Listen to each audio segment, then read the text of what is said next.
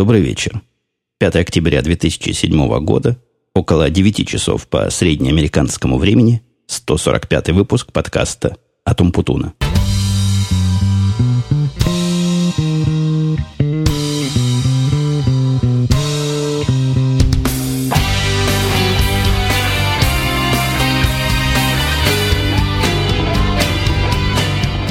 Чего-то в моей вступительной фразе слишком много было – свистящих звуков, я вот подкручу немножко свой диэссор и, пожалуй, продолжу разговорчики наши дальше. Скорее даже не продолжу, а начну. И традиционно скажу пару слов о прошедшей неделе. Неделя, нет, до того, как я скажу о прошедшей неделе, поделюсь с вами некой мелкой радостью. Радость заключается в том, что напился я, доложу вам, кофе дармового. Выпил только что три чашечки эспрессо – полученный буквально в подарок от конторы, где мой мальчик работает. Работает, ну, я рассказывал в Starbucks кафе. Уже там, наверное, месяца полтора-два. Уже самый настоящий работник. Его там во все места другие посылают. Какая-то у них работа с командировками. Как-то его даже посылали, по-моему, в Чикаго. Кого-то подменять иногда посылают здесь, по городу. Вот сейчас он тоже вне дома. Вся моя семья, кстати, не дома. Что дает хороший шанс на тихую обстановку вокруг. А дармовой кофе, с которого я начал свой сегодняшний рассказ, достается как раз моему ребенку, достается она ему в каких-то огромных, совершенно диких количествах. Оказывается, ему раз в неделю, если я ничего не путаю, а мне кажется, я ничего не путаю, положена бесплатная упаковка кофе. Такая упаковка, знаете, не мелкая упаковка, наверное, килограмма полтора-два на вес, причем он может выбрать сам либо молотый, либо в зернах, либо еще какой. Он утверждает, что они ему 8 упаковок уже должны потому что за все это время он всего лишь две принес. Там не очень понятно, распространяются ли эти упаковки на будущее. То есть, если он в эту неделю не взял, то можно ли потом взять все гуртом. Но такое отношение к своим работникам меня удивляет. У них там всякие послабления есть интересные. Я как-то рассказывал, что за первый час или до того, как они работают, или последний час, когда они работают, они могут не просто сами пить и есть все, что хотят там, а могут приглашать всех своих друзей и знакомых на кофе-питие бесплатные. Ну и, конечно, как большой профессионал, он подобрал мне самый подходящий для эспрессо сорт кофе. Там, знаете ли, выбрать ум за разум заходит, такое количество сортов различных кофеев. Но, похоже, он мне подобрал правильно. Он говорит, что такое особо ценится какой-то категории А, а то, что я обычно покупаю и считаю за хорошее эспрессо, это категория С, то бишь гораздо и гораздо хуже. Возвращаясь же к прошедшей неделе, могу сказать, что вся неделя прошла под знаком борьбы бобра с козлом, со стороны бобра, то есть добра, был я, а со стороны козлов были и ребята из технического саппорта, может быть, и девчата, я не буду уж таким шовинистом и мачистом. Вот вся компания нашего технического саппорта, нашей корпорации, была как раз представителем этого самого козла. Они меня навели на простую мысль, совершенно неоригинальную, которая звучит примерно так. И чего люди только не придумают, лишь бы ничего не делать. Не углубляясь, опять же, в технические дебри, потому что осознаю, что подкаст мой слушают не только технически продвинутые и задвинутые люди, и описывая ситуацию в простых словах, дело примерно так выглядело. У нас есть в рамках одного огромного проекта, ну, в самом деле огромного, который огромен и по всем, и по нашему участию в этом проекте, и по тем деньгам, которые в этот проект вложены, и по тем ожиданиям, которые от него предвидятся, и по тем финансам, которые этот проект, будучи запущенным, вольет во всех участников. В общем, огромная совершенно вещь. Все осознают, что это, ну, пожалуй, самое важное, что делается у нас сейчас в конторе. И, в общем, в этом проекте мы считаем единственное значимое, единственная главная цифра, которая вообще этот проект будет кому-то доставлять. Но я, опять же, в детали финансовые не углубляюсь, но я как-то говорил, что собираемся мы считать самые, что на есть важные циферки для Европы. И вот для того, чтобы этот проект протестировать, есть специальные люди, специально обученные, которые называются QA. И эти QA как-то должны на наши циферки смотреть, но это означает, что для этого самого QA нам надо в параллель с Европой собрать подобную систему здесь. Система подобная не очень сложна, состоит из шести могучих компьютеров, четыре из которых под моим управлением и два которых чужих. Вот с этими двумя чужими всю неделю я и боролся, потому что компьютер явно какие-то странные, неправильно установлены или неправильно сконфигурированы, что-то с ними решительно не так, потому что, когда я к ним присоединяюсь для того, чтобы получать свои данные, они какое-то время работают, пока в Англии не начинается утро. А как только там стукает, по-моему, часов 8 утра или 9 утра, видимо, какой-то английский пик активности, вообще европейский пик активности продаж, так вот эти сервера просто падают на ровном месте, умирают и перестают мне посылать данные. Ну, казалось бы, о чем тут, собственно, спорить? Я недели две назад доложила о проблеме, открыл специальный тикет. Как вы знаете, у нас тут система тикетов, никто не подвинет свое седалище, пока он не прочитает тикет. И после этого ждал, что процесс понесется, какие-то люди, понимающие в этих самых серверах, чего-то свяжутся, чего-то сделают, как-то со мной поговорят, хотя бы выяснят, какие проблемы там. Но, к моему удивлению, при том, что проект очень высокоприоритетный, в течение недели не происходило ничего, а через неделю, когда я уже поднял шум на всяких высоких уровнях, начали приходить отписки о том, что... Ну, один техник меня абсолютно поразил. Он рассказал, что я не умею работать вообще с этими протоколами, и с ними надо работать как-то иначе. Но это настолько странно, и настолько была его аргументация незамысловата и глупа, как если бы, ну, например, полный дальтоник объяснял водителю, какой цвет красный, какой зеленый, потому что он знает, как они, цвета теоретически должны выглядеть. Не знаю, насколько моя аналогия вам кажется понятной, но техника, конечно, этого послал, нашел более другого. И вот после этого началась вот эта от, отфутболивающая переписка. Они не меня, собственно, отфутболивают, они между собой. Этот проект футболит. Группа, которая занимается сетью, говорит, это не наша проблема, у нас тут все в порядке. Группа, которая занимается сервером, говорит, это не наша проблема, сервер просто любо-дорого посмотреть. А группа, которая занимается установкой программ, говорит, вы все дураки и ничего не понимаете, у вас все неправильно, правильно только у нас. В этой ситуации они, похоже, все довольны, то есть все отписались, все свое дело сделали, один я сижу как дурак при разломанном этом самом корыте, не получает данных, а на нас уже начинают давить те части организации, те части проекта, которым эти данные просто как воздух нужны, и они не понимают, что ж такое. В этом проекте несколько, наверное, тысяч компьютеров задействовано, а вот каких-то несчастных два не могут правильно установить.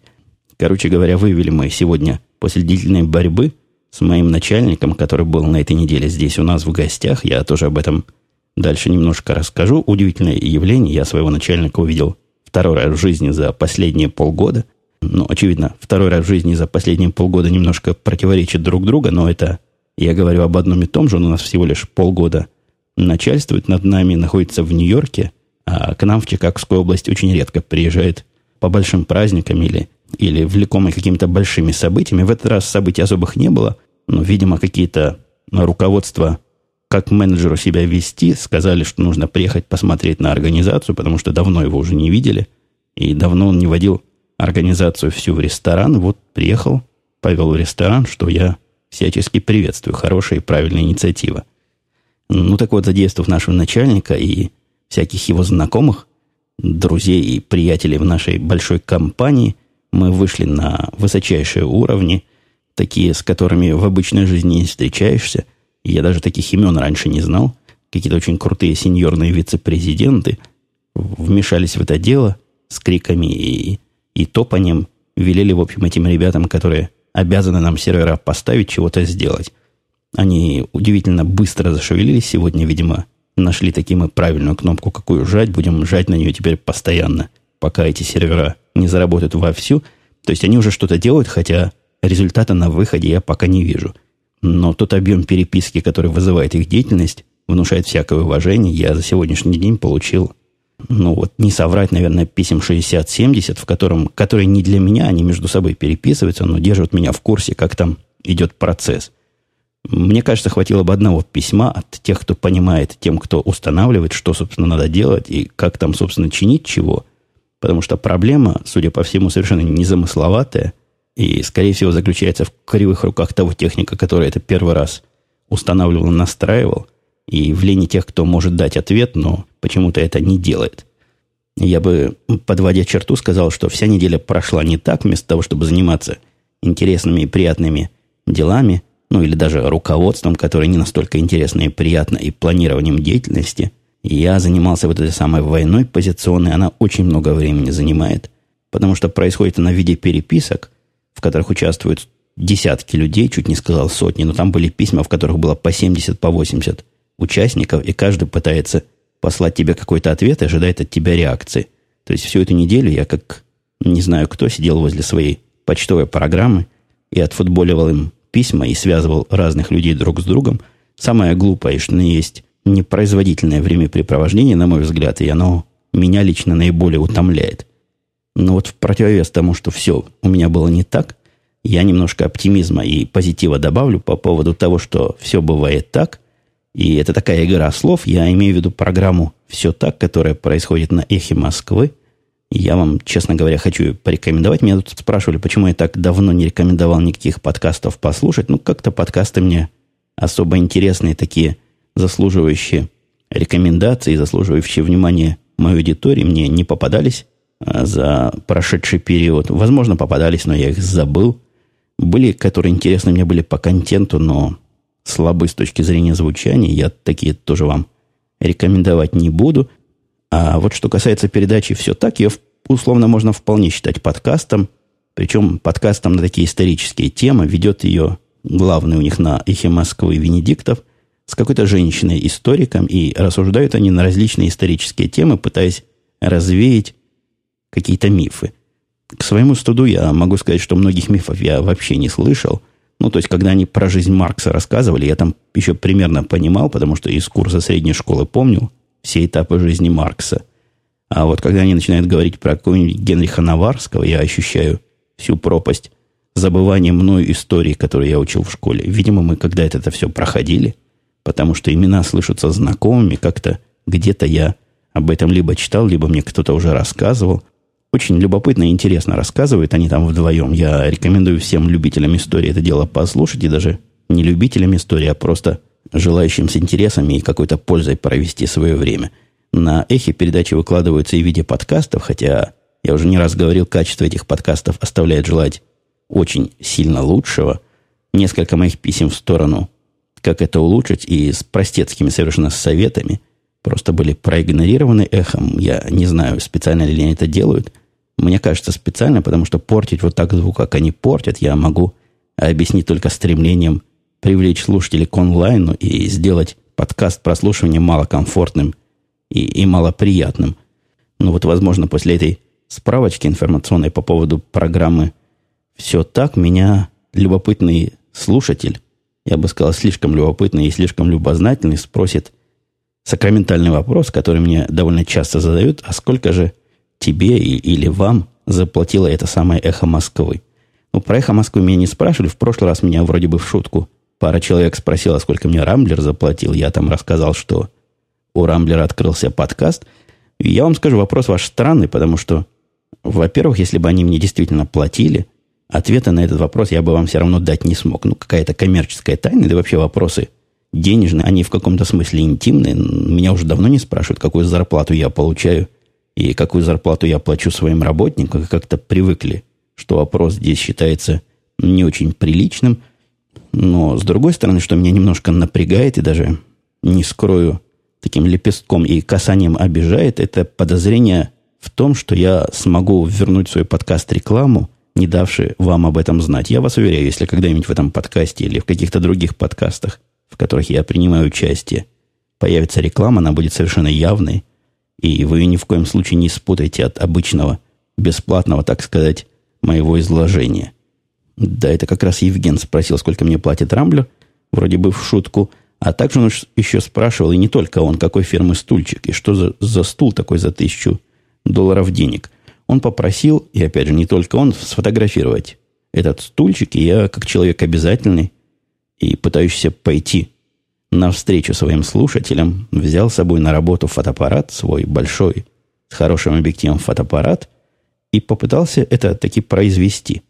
Эту акцию оказалось настолько это непросто и настолько удивительные трудности меня ожидали, что заслуживает это пару слов в подкасте. Я пошел спокойно со своим фотоаппаратом через плечо. Фотоаппарат для тех, кто знает, у меня э, цифровой зеркальный, альфа довольно крупный, в сумку его так не вложить. В принципе, если бы я знал, чем дело обернется, я бы открутил от него объектив и засунул по частям в сумку в какую-нибудь. Но тут шел смело с фотоаппаратом через плечо, через нашу проходную и не дошел до лифтов даже. Там я рассказывал, у них из подсобочки выскакивают специальные люди из охраны, которые, ну, видимо, должны крутить руки нарушителям, мне руки. Правда, никто не крутил, но очень вежливо, но неумолимо сказали, нет, сэр, с фотоаппаратами в это здание вход воспрещен. Почему воспрещен, объяснить не смогли. Сказали, вот такие у нас правила здания какой-то нулевой или первой степени защиты. И вот в такие здания нельзя входить с фотоаппаратами. Мне кажется, это каким-то нонсенсом, потому что в том, что на мне было и при мне было, было еще минимум два фотоаппарата. Один был э, в моем айфоне, который никогда никого не трогает и не вызывал никаких возражений, ну, видимо, потому что в кармане сидел. Второй был в Pocket PC, который у меня там в виде запасного GPS-устройства, и тоже никому не мешал. Ну, возможно, правила запрещают вносить фотоаппараты, которые позволяют делать высококачественные снимки с большой разрешающей способностью. Ну, это я издеваюсь так. Видимо, хватает за то, что торчит. Торчал фотоаппарат, за него и схватили. В результате не дали мне зайти таки с фотоаппаратом, отвели меня в специальную коморку, порасспрашивали, наверное, минуты три, зачем я пытался фотоаппарат пронести. Я покаялся, сказал, что ничего плохого не хотел, просто был не в курсе, что нельзя. И как человек любопытный спросил, а как же, если все-таки надо? Как же пронести фотоаппарат, если мне действительно надо по работе или по какой-то другой цели? На это они сказали мне, никаких проблем нет, вам нужно всего лишь вот такую бумажку оформить и подписать у специального человека в вашей конторе, у руководства какого-то, и сможете все вносить, выносить сколько хотите. И я спросил, у какого руководства все это подписать. Они полезли в компьютер, и оказалось, что подписать мне эту бумажку надо у самого себя. Но не получилось мне, увы, тут же эту бумажку на самого себя выписать, потому что заказывать это дело нужно заранее. То есть надо сначала открыть специальный тикет в их системе охраны, после этого спуститься вниз, подписать этот бланк, написать объяснительную, зачем я этого человека с фотоаппаратом приглашаю и что он будет там у меня снимать и с какой целью. В общем, Марокко еще так. Короче говоря, плюнул я на это дело и, скорее всего, сфотографирую этот тульчик, который вы хотите, дорогие слушатели, своим, либо своим айфоном, либо просто пронесу незаконно туда фотоаппарат и все дела. Еще из позитивных событий недели я пытаюсь как-то позитив с негативом все-таки перемешивать. Была у меня поездка в Apple Store, она была вторая. Вторая моя попытка добраться до Apple Store, первая закончилась абсолютно бестолково. Я, доехавший уже почти до поворота э, и съезда с дороги, обнаружил, что кошелек-то не при мне. То есть, мало того, что денег при мне нет и кредитных карточек, так я еще и без прав. Ехал, отъехал миль на 20 от дома без прав. Понятное дело, я развернулся, чего ходить в Apple Store без денег. Себя только расстраивать. Хотя при мне был талон на 100 долларов, вот этот для возврата переплаченных мною за iPod средств. Повторил я свою попытку в выходные, по-моему, в субботу или в воскресенье, где-то так после радио Ти я туда поехал, а может и до радио Ти. В общем, поехал я в этот Apple Store, отоварил свой 100-долларовый чек. Очень приятно отовариваться, когда у тебя есть вот такие деньги, которые как бы не деньги, которые дармовые, достались. В результате я себе и новую батарейку к MacBook приобрел, и новые наушники оригинальные Apple, и что-то еще. А, еще и проводную новую клавиатуру.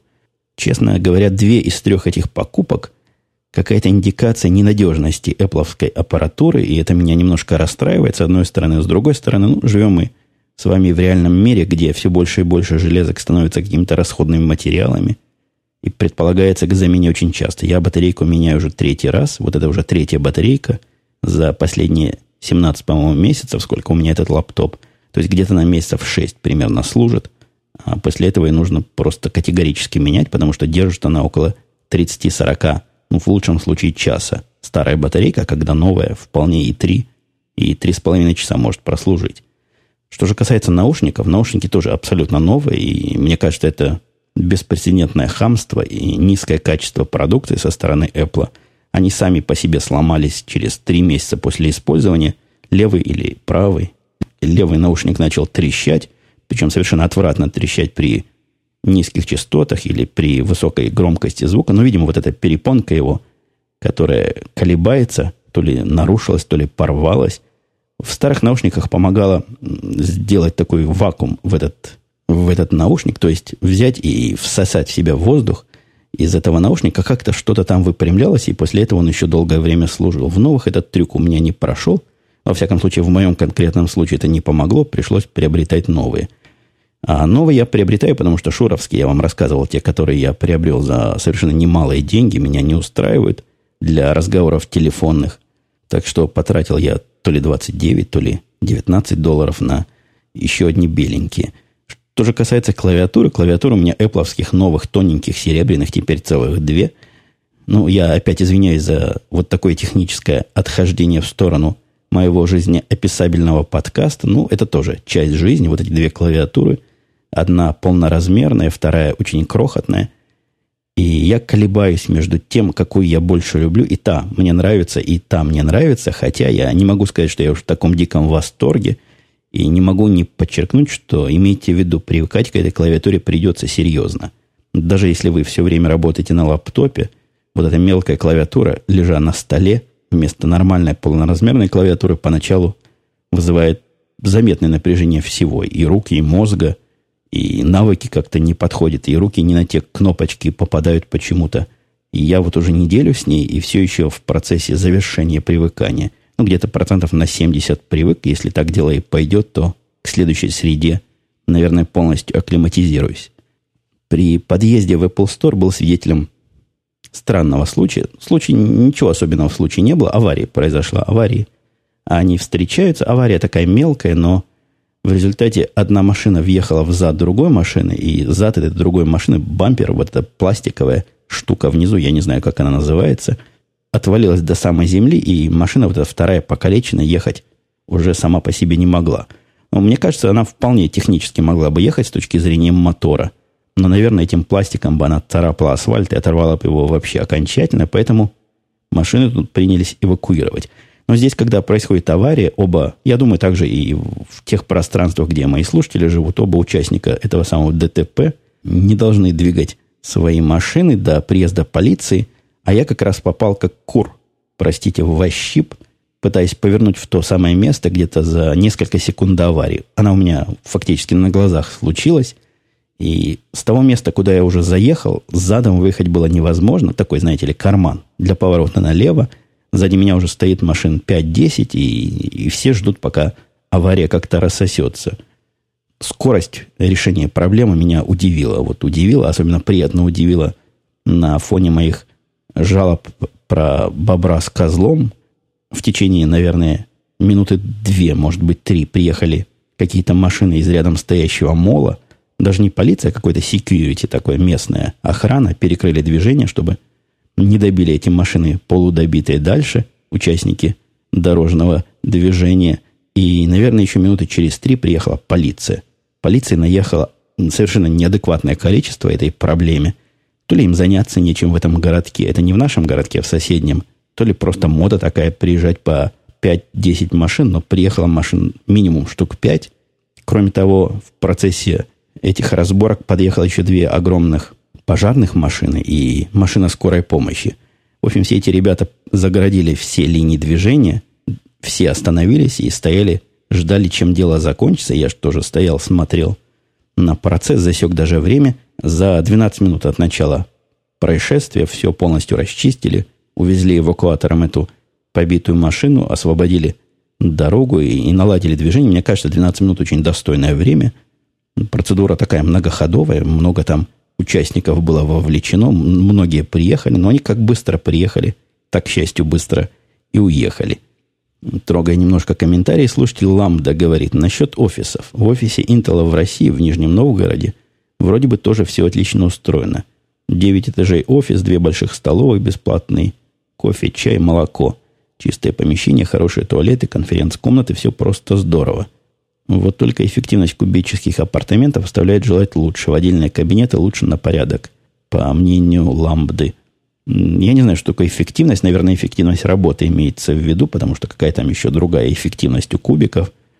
Я не согласен. Мне не кажется, что есть какая-то такая уж связь. То есть, если кубики достойны, у нас кубики, я говорил, они просто комнаты. Какая разница, отделим ли оно кабинетом или нет? Кубики размером с я не могу сказать с мой кабинет, но, наверное, с половины моего кабинета, каждый из этих кубиков, там можно собрать даже небольшое совещание участника на 3, 4, 5, и локтями люди толкаться не будут.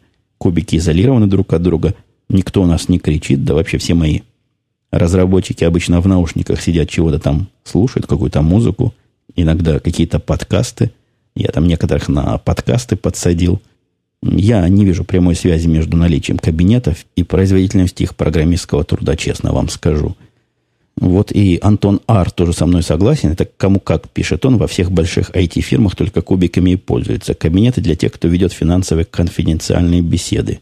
Ну, при всем том, что я наши кубики приветствую, и вообще кубическая организация пространства меня не вызывает напряжения, я сам-то сижу в кабинете, и это полезно. Во, во многих смыслах иногда мне приходится производить переговоры и разговоры по телефону при закрытых дверях, где не надо лишних ушей, и лишних участников этого процесса.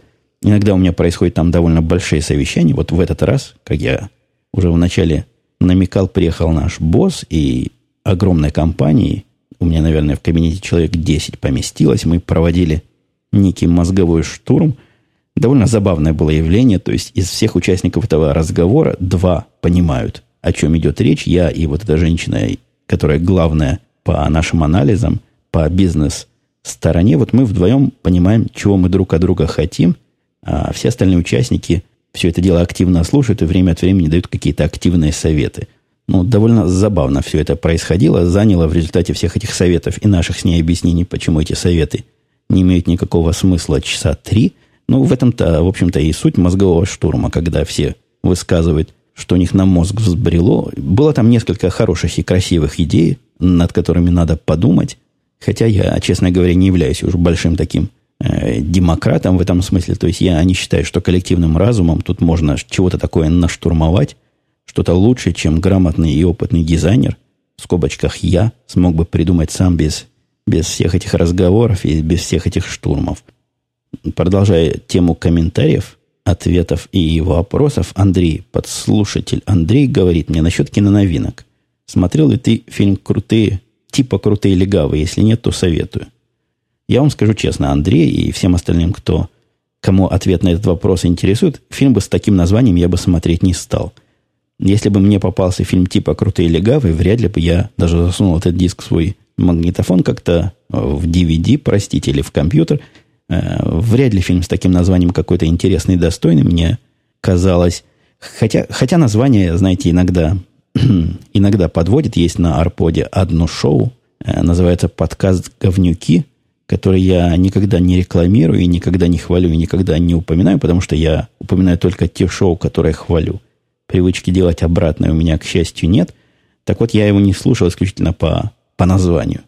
А оказалось вполне достойное такое шоу. Ну, если бы ребятам еще, ребятам, виртуальным ребятам еще и название сменить, чтобы оно мое чувство прекрасного не пинала каждый раз, когда я его пытаюсь послушать, вообще цены не было. Так вот, и, и в этом случае я по названию бы не стал бы типа крутые легавые слушать, а вот фильм, который называется Hot Fuzz, я посмотрел совершенно независимо от совета Андрея за несколько дней. Потом оказалось, что это такой перевод. Hot Fuzz, типа крутые и легавые. Я даже не знаю, как бы я это лучше перевел, но уж точно не так. Хотя смысл, в общем, примерно передан названиями. Фаз этот и, и есть легавые или менты, или мусора. Вот такое какое-то жаргонное словечко, описывающее копов и полицейских. Надо сказать, фильм я смотрел всей семьей. Мне его, мне он попался как комедия. Мой ребенок сказал, такая крутая английская комедия, посмотри. Ну, что я вам скажу. Один из самых приятных фильмов, которые я смотрел за последнее время. Там столько всего намешано, там столько всяких слоев и столько пародийных приятных моментов, и настолько этот неожиданный фильм оказался.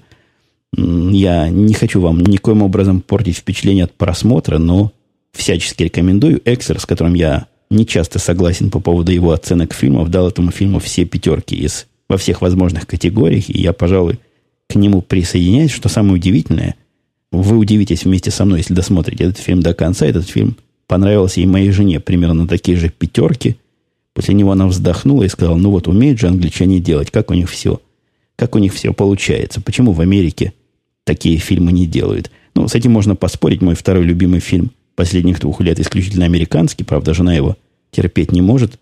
Мистер и миссис Смит.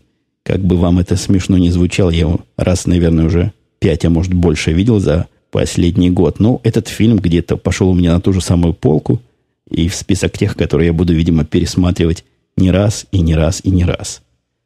Раз, раз уж у нас с вами кинотема, есть у меня небольшое, но странное развитие кинотемы. Я издалека подведу. У нас есть специальный такой отдел в нашей конторе, называется HR, то есть человеческие ресурсы, переводя на русский язык. Это нечто большее, чем отдел кадров, это управление всем, что связано с людьми. Мне кажется, в классическом понимании отдел кадров, например, не занимается тем, что если кому-то надо, например, повесить на стенку доску, вот у меня была недавно такая проблема, я связывался с HR, и они выделяли специального человека, который мне вешал эту огромную белую доску, на которой всякие совещания рисуются на стену. Вот это надо было с ними разбираться. Ну и прочее разное, что связано с непроизводственными аспектами работы. Например, если бы мне надо было бы самому кофе заказывать, то это через этих девчат и ребят надо было бы делать.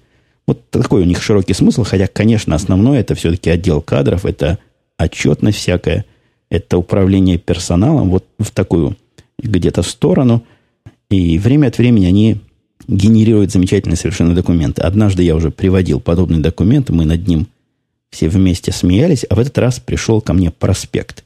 Совершенно шикарный, цветной. Я не знаю, сколько на полиграфию денег ушло, хотя, возможно, сегодня полиграфия копейки стоит. Целая книжка. Книжка с картинками, закладками, просто какой-то комикс для начальников. Но я бы сказал даже так, глядя на этот комикс и пробежавший его по диагонали для начальников заторможенным развитием несколько, там рассказывалось, как пользоваться какой-то новой системой, где контролируешь зарплату и делаешь свои рекомендации для работников своих. Система вебовская, простая, как две копейки. Книжки на 50 или 60 страниц, конечно, для того, чтобы с ней разобраться, вовсе не надо. Но что удивительно, и что, собственно, нас к кинотеме привязывает, это примеры, которые там указаны в этой книжке. В этой книжке были указаны примеры расчета зарплаты и изменения зарплаты двум персонажам. Один персонаж проходил там под именем Сандра Буллок, второй персонаж Анджелина Джули.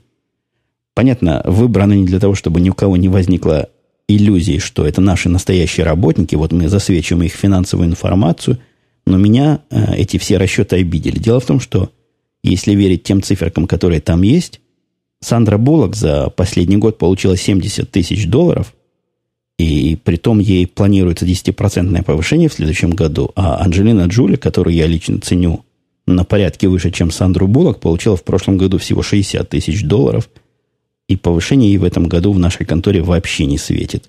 Я искренне за нее переживаю. Может кинуть клич между вас, мои дорогие слушатели, и скинуться Анжелине Джули на 13-ю зарплату. Потому что ну, действительно ничего и не светит в этом году. Даже, даже как-то обидно. Ну, а серьезная, серьезная еще приятность, я подписался на Safari. Safari это вовсе не веб-браузер, это не только веб-браузер для OS X, для Mac, который, возможно, мои слушатели, работающие на компьютерах замечательной фирмы Apple, знают, а это в том числе и такая шикарная онлайн-библиотека, которую я к своему стыду раньше не знал, и я думаю, многие из вас тоже об этом не в курсе – Библиотека не то чтобы бесплатная, она не сильно бесплатная. Стоит она 450 долларов в год подписка. Ну, это где-то, наверное, долларов 40-35. Я думаю, по-американски 39,99 в месяц. Понятно, на библиотеке подписываться за свои деньги это странно, потому что библиотека, она чисто техническая, и там материалов для работы просто количество невообразимое. Все известные издательства в компьютерных делах там представлены – и самая главная библиотека – это поискабельная. Меня больше всего в книжках раздражает эта необходимость чего-то там искать. То есть есть, конечно, в конце книжки какой-то алфавитный указатель. Можно, конечно, при желании книжки отсканировать или нарыть в интернете, но все равно все это не то. Хотелось бы иметь где-то в каком-то центральном удаленном месте всю эту библиотеку со своими книжками, закладками, с пометками. Вот это Safari онлайн библиотека как раз для этого. Вот, вот то, что практически все, что надо – там все хорошо, что касается навигации, поиска, объема информации, которую они тебе дают. Да и цена, на мой взгляд, не очень высокая. Но что неприятно и сильно неприятно, это неудобство процесса чтения книг. Почему-то книга не форматируется под размер вашего окна браузера. Мне это кажется каким-то недостатком, недоработкой. Но тут у меня две гипотезы. Либо они делают это специально, чтобы люди все-таки покупали книжки. Там, читая книжку в онлайне, тем не менее, есть очень яркая и заметная кнопка «Купить ее в офлайне». То бишь, купить ее в онлайне, но получить в виде бумажной книжки. Либо просто эта программа не заточена под Firefox или под Safari, а заточена под Internet Explorer. Надо мне попробовать открыть ее в Internet Explorer, посмотреть. Но все это, в общем, сущие мелочи, потому что можно ее и в электронном виде получить, опять же, в искабельном. Хотя тут все плюсы закладок и, и замечаний, которые вы пишете организации, сойдут на нет. В принципе, читабельно. Читабельно, если вам не надо все-таки целиком книжку прочитать, а нужно что-то в ней найти быстренько. Вот я исключительно для этих целей начал использовать библиотеку сафариевскую. Рекомендую крайне, если у вас есть возможность на работе подписаться. Если вы вдруг не в курсе о таком замечательном, то поищите в Гугле. Там оно легко находится, чуть ли не первая ссылка ведет как раз на эту самую библиотеку. А вот Зукипер натолкнул меня на философскую тему, которая, видимо, в сторону, в сторону завершения подкаста прозвучит, если я решу не вырезать. Иногда философские темы у меня вызывают при повторном прослушивании и монтаже какое-то внутреннее отвращение, и я их безжалостно отрезаю. Ну, посмотрим, получилось ли в этот раз мне побороться с собой. Так вот, пишет Зукипер, на Хабре пишет. Человек и тут новый, пишет он, но откровенно не пойму. Какой людям интерес, как кто-то, пускай и относящийся к IT, индивид рассказывает про свою повседневную жизнь с претензией на то, что это должно быть всем дико интересно слушать. Слушать про то, как у него болеет сын и т.д. Бобук не дает автору уходить в эти дебри, пишет Зукипер. Это он имеет в виду наш еженедельный подкаст «Радио IT», который я не примену и не забуду прорекламировать. Завтра его будет запись в онлайне. Приходите на сайт radio-t.com. Там в самом центре экрана большая надпись «Информация». Если вы кликните по ней, то найдете все детали. Ну, возможно, я вам упрощу жизнь, если скажу, что запись в 23 часа по московскому времени, и в это же время мы производим онлайн-вещание. Так вот, пишет Зукипер, Бобук не дает автору ходить в эти дебри, когда они вместе, но соло выступление вызывает недоумение. А вот теперь замечательная часть, которую я больше всего люблю. Как это дело пропускают на таком солидном сайте? Комментов не нравится, не слушай, просьба не оставлять. После сегодняшнего не будут точно. Ну, вот на какую тему меня этот комментарий навел? Сказать, что меня комментарии критические или ругательные расстраивают, ну, немножко они меня, конечно, э, напрягают, но я человек сильно избалованный хорошим отношением к себе аудитории, и я прекрасно осознаю, что из тех, скажем, трех тысяч человек, которые выкачали прошлый подкаст, комментарии Зукипера – отражает мнение Зукипера, а не еще 2999. Это раз. Но что, собственно, вызвало мой сегодняшний разговор, это общее удивление и непонимание вообще причин таких комментариев. То есть вот эта любимая часть, которая мне понравилась больше всего, как это дело пропускает на таком солидном сайте, она часто звучит. Она звучит, и даже когда я выкладываю подкаст у себя, бывают у меня комментарии, как такое попало на сайт. То есть, представляете, пришел человек ко мне – практически в блоке, удивляется, как такое туда попало.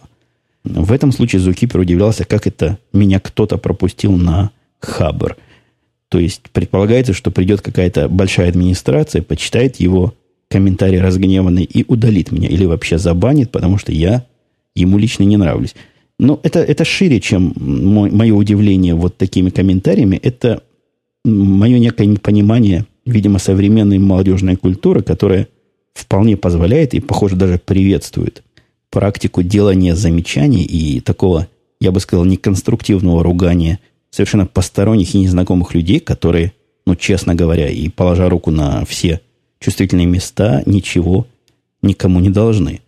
И я особо сильно встаю на дыбы, когда приходят комментарии типа «надо вам чаще, ребята, и лучше данные свои проверять, освещайте темы поинтереснее». К радио Ти такие комментарии иногда приходят – а такие комментарии меня достают, потому что, ну что, простите за потребительское отношение. С чего вы взяли, что это вы сели в наушниках, а наша задача вас развлекать? С какой, собственно, стати вам эта идея пришла в голову? Если вы хотите как-то улучшить шоу, а не просто сотрясать воздух замечаниями, ну, которые, видимо, интересны вам, раз вы их пишете, но я не понимаю, зачем вы их пишете мне. Если вы действительно хотите улучшить, ну, давайте конструктивно. Давайте организуйте, ребята, инициативную группу, предложите помочь нам в подборе тем, в подборе дополнительных материалов. Мы всячески это дело приветствуем и придумаем какой-то технический метод это сделать. А тут, вот смотри, я сижу, развлекаюсь, а вы меня развлекаете плохо. Когда я подобные ответы и подобное удивление, а зачем, собственно, эти люди критикуют нас, э, высказываю в ответ, в ответных своих репликах, мне зачастую приходит удивленная реакция с той стороны, а что, и критиковать нельзя? Ну, конечно, критиковать можно, если вам хочется, но я... И вот это как раз философская часть вопроса. А какой смысл вы вкладываете в эту критику и зачем оно вам надо? Мне совершенно не надо комментарий того, что Зукипер не понимает, почему индивид о том-то и о том-то рассказывает. И мне кажется, я ему написал, что тут какие-то проблемы с воспитанием. И я это клоню в ту сторону, что в моем воспитании делать замечания незнакомым людям, ну вот просто вы представляете, на улице встретить человека, у него галстук криво повязан, вы остановитесь и скажете, что это за дела? Ты на кого похож? Ты посмотри на себя. У тебя вообще морда кирпичом, нос кривой и галстук не на то место надет. Трудно это представить в реале, но почему-то виртуальная жизнь это как-то процветает. И вот этот отрыв реала от виртуала меня удивляет. И мне не кажется, что это как раз отрыв вот этих реальностей. Это, мне кажется, отрыв в воспитании современной молодежи. Я уж звучу как старый какой-то перец и старый хрен, но простите мне такое старческое брюзжание. Я хочу дать классический совет.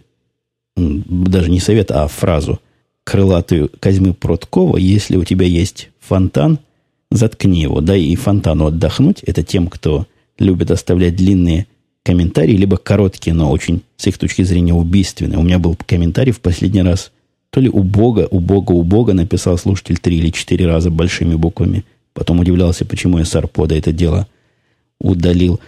И расширив, кстати говоря, Прудкова, я могу добавить от себя, если действительно есть такой фонтан, который не заткнуть, ну, видимо, у меня как раз тот самый случай, потому что фонтан мой уже 145 выпусков никак не затыкается, запиши подкаст. Дай своему фонтану, возможно, полезный выход. Я не знаю, сколько у меня времени остается, и остается ли вообще, но, может быть, еще одну тему какую-нибудь осветить. Вот вопрос как раз в определенном смысле в продолжении сказанному. Слушатель Милок пишет, здравствуйте. Слушаю ваши подкасты пару месяцев, и довольно часто вы говорите, что на этот вопрос я уже отвечал. Может быть, стоит сделать что-то вроде умпутун вопросы и ответы, где вы дали ответы на самые часто задаваемые вопросы. Хороший вопрос, и идея неплохая, она не первый раз звучит, но я, опять же, повторюсь, я уже слышал этот вопрос и уже отвечал на этот вопрос примерно таким образом – у меня у самого времени на это нет, и желания, в общем, писательской деятельностью заниматься в виде вопросов и ответов нет. Я занимаюсь разговорным жанром, но если слушатель Милок или любой другой слушатель, видимо, другой слушатель, который знает мои разговорчики получше, занялся бы этим делом, я бы технически поддержал, организовал даже отсек у себя на сайте, вопросы, ответы, может, даже вики какой-нибудь бы организовал – я эту идею уже где-то год назад озвучивал, получил на это примерно 0 реакций, 0,0. Так что и, и в этот раз я не очень верю в перспективность своей идеи, но как человек порядочный, я должен был вам это предложить, а вы уж на это реагируете как хотите. Короче говоря, все в ваших руках. Хотите каких-то расширений на введение технических усовершенствований, берите это дело в свои могучие руки. Вот таким вот советом я сегодняшний подкаст и буду завершать. Мы встретимся с вами на следующей неделе в какие-нибудь из урочных или, как сегодня получилось, неурочных дней. Но, скорее всего, следующая неделя будет со мной, как это было последние два года, и, надеюсь, будет еще довольно долго. На этом все. Пока. Услышимся.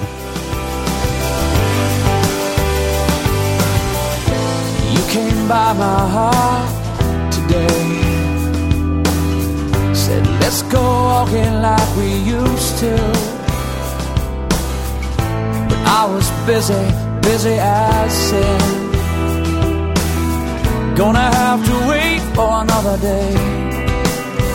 So you walk away. What am I supposed to say here now? Is there somewhere you can rescue me?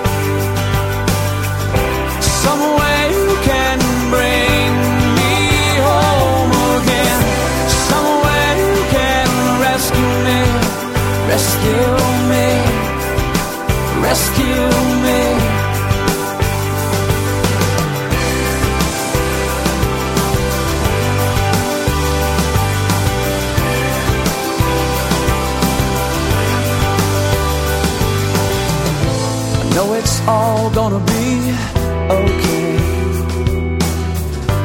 Draw me gently to your presence. But I've been headstrong, I've been hard, hard hearted. Help me live my life a little more like you.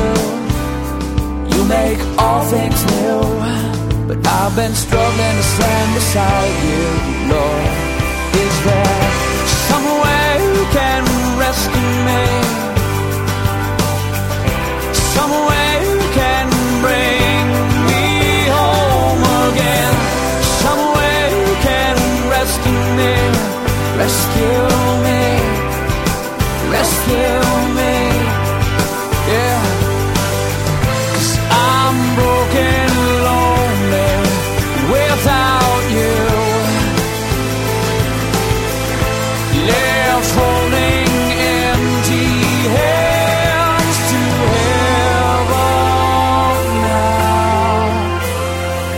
There some way you can rescue me?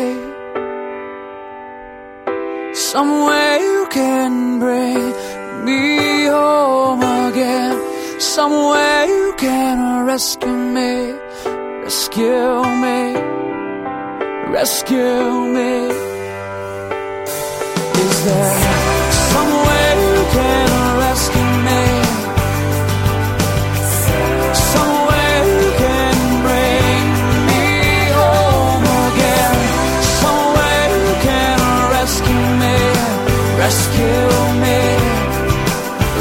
you